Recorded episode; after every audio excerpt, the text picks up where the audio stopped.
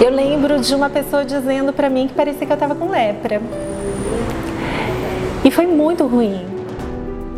Ela apertava o bolo emocionada porque ela ia ter aquele bolo dela e ela ia poder levar para a escola. E eu e a mãe, a gente literalmente chorava juntas.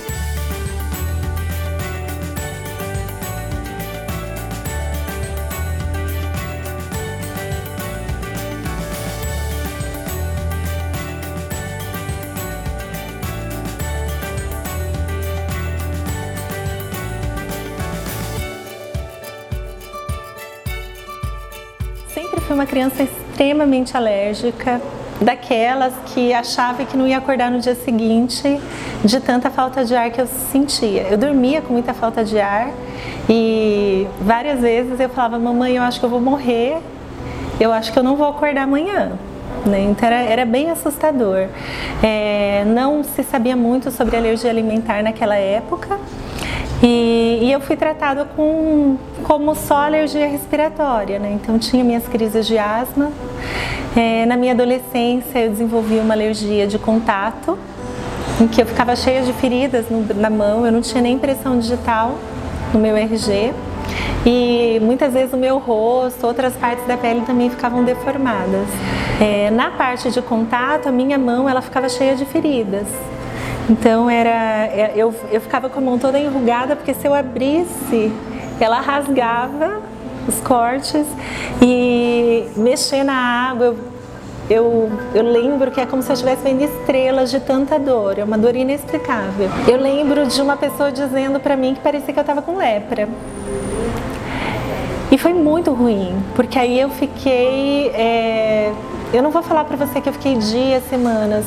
Eu acho que eu cheguei a ficar anos sem querer sair de casa, com medo de ter que sair, encontrar alguém e ter que cumprimentar a pessoa e a pessoa sentir a minha pele toda ferida. Então eu tinha alergia respiratória e também alergia de contato que me acompanharam é, durante a minha infância, durante a minha adolescência e parte da minha, da minha vida adulta.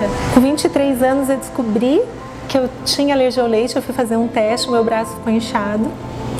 É, e quando eu retirei o leite da minha alimentação, é, eu melhorei da água para o vinho. Assim, foi muito estranho você não usar pomada e a mão tá lisinha. Teu rosto também.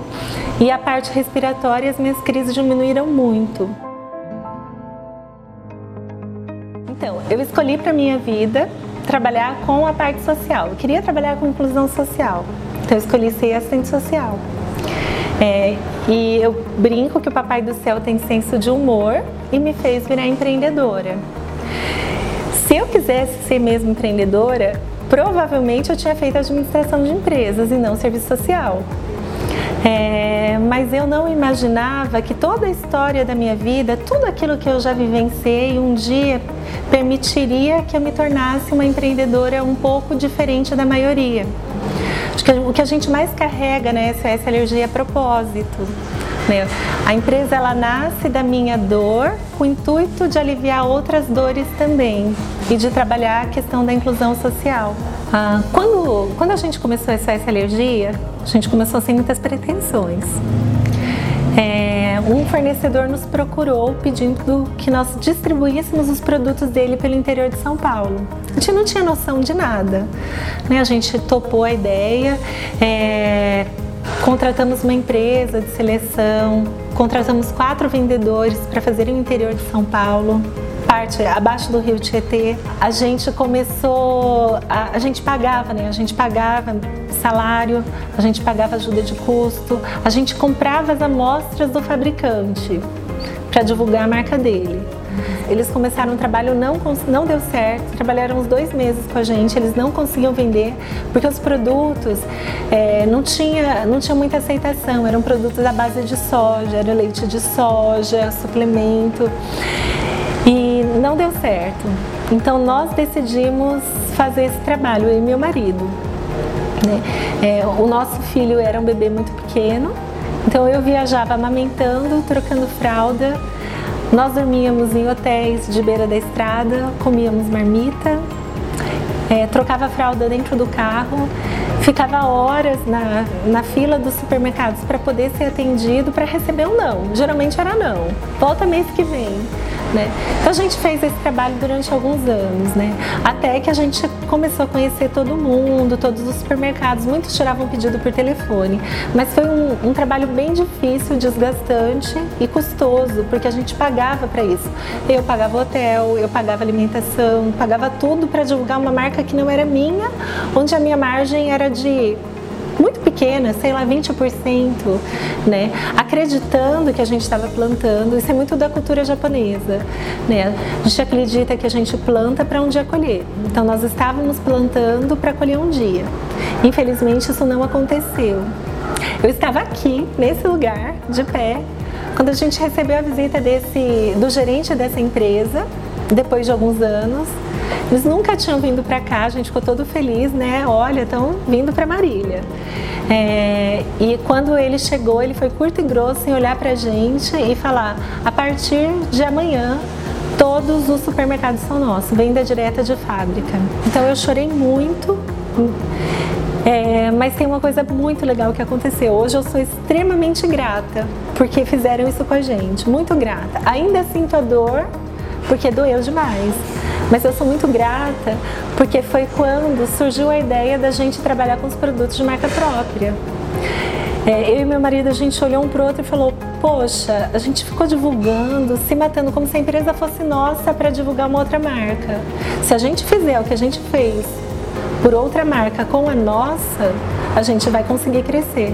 Foi quando a gente começou a desenvolver, quando eu comecei a desenvolver os tijolinhos. né, que davam tudo errado, as receitas. A gente foi aprimorando, fui fazer uma faculdade, né, trouxe pessoas com conhecimento também para agregar e a gente tem hoje uma linha grande de produtos de marca própria. Foi também o que abriu portas para que nós fôssemos conhecidos no Brasil todo, através das redes sociais. Estou falando da época do Orkut, né? não tinha nem Facebook, nem Instagram e começaram a aparecer os primeiros interessados em ter uma franquia da SOS Alergia. Né? Então, eu sou muito agradecida é, por ter tomado essa rasteira. E eu entendo que as dores e dificuldades que vêm na vida, elas, nos, elas podem nos tornar fortes e agradecidos ou amargurados e enfraquecidos. A escolha é de cada um de nós. Nós escolhemos fortalecer e ser gratas. Né? É, hoje a gente tem 10 lojas da SS Alergia, a maioria no norte e no nordeste. Temos crianças alérgicas é, de todo o país que foram atendidas por nós, já são milhares, milhares de casos, e eu vejo como uma oportunidade de fazer parte de um período da vida daquela família. Tem um caso de uma menininha que eu sempre conto.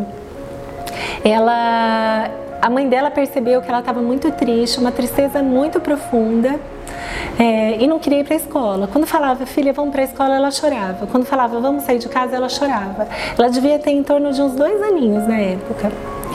E aí, é, eu lembro que a mãe dela contou para mim que ela começou a conversar com muito jeito com a filha e descobriu que a, a menina não queria ir para a escola porque todos os amiguinhos estavam levando bolinhos é, com personagem, aqueles bolinhos pequenininhos. Eu só fazia o bolo inglês, o bolo grande. Né? Então a mãe dela fatiava e mandava todo dia para a escola um pedaço do, do, bolo fatiado. Mas ela queria o bolo embaladinho. Estou falando de muito tempo atrás, não existia nem, nem aquelas formas de cupcakes, né? Que hoje tem para vender. Aí eu fui tentar fazer o bolo, e eu não sabia que eu tinha que ter uma base, então eu coloquei a massa do bolo nas forminhas de papel. Na hora que eu abri o forno, as forminhas de papel tinha, tinham aberto e estava uma sujeira na assadeira. Até que a gente comprou forma de fazer pão de mel para ser base dos nossos bolinhos. Foi assim que a gente começou a fazer os bolinhos. Né? E chamei a mãe e a criança para virem receber na hora que a menina pegou o bolo, ela não acreditava, ela era muito pequena. Ela, ela apertava o bolo emocionada porque ela ia ter aquele bolo dela e ela ia poder levar para a escola. E eu e a mãe, a gente literalmente chorava juntas. Eu penso que o empreendedor ele tem que estar num, num caminhar e numa busca constante. Eu começo muitas vezes a minha história me é, comparando com um lagarto. Um lagarto que está num processo de metamorfose para virar uma borboleta. Quando você tem consciência de que você não sabe, de que você não é bom e de que você precisa aprender, é, você continua caminhando nesse processo de metamorfose.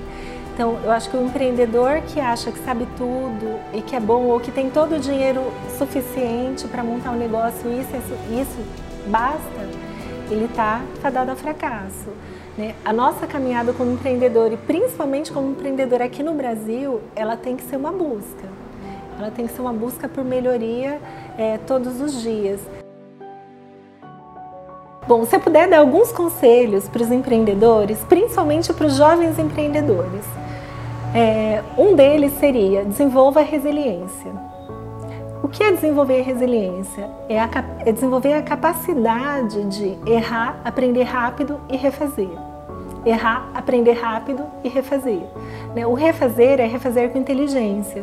Não fazer igual, aprender e criar um novo processo. Errou de novo, faz rápido. Né? Mas não desista, continue firme. Se você tem um propósito, é, muito firme. Então vamos para o segundo ponto. Tenha um propósito muito bem definido. Empresas que querem só ganhar dinheiro, elas estão fadadas a morrerem. Conhecimentos técnicos. Conhecimento técnico é o que faz a roda caminhar. Desenvolva conhecimentos emocionais, comportamentos é, emocionais também é, o que, que eu falo por comportamento emocional? É você ter inteligência para saber agir no momento. Então, se você é jovem, desenvolva, vá buscar cursos na área de inteligência emocional, são super importantes também.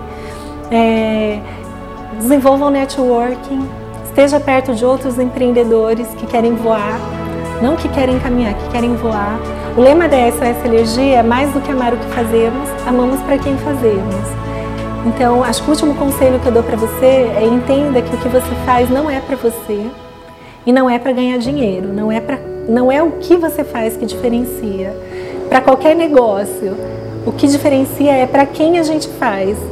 O olhar no cliente, um olhar verdadeiro com muito amor é que faz toda a diferença em qualquer negócio. Então eu desejo que vocês que estão assistindo tenham muito sucesso também.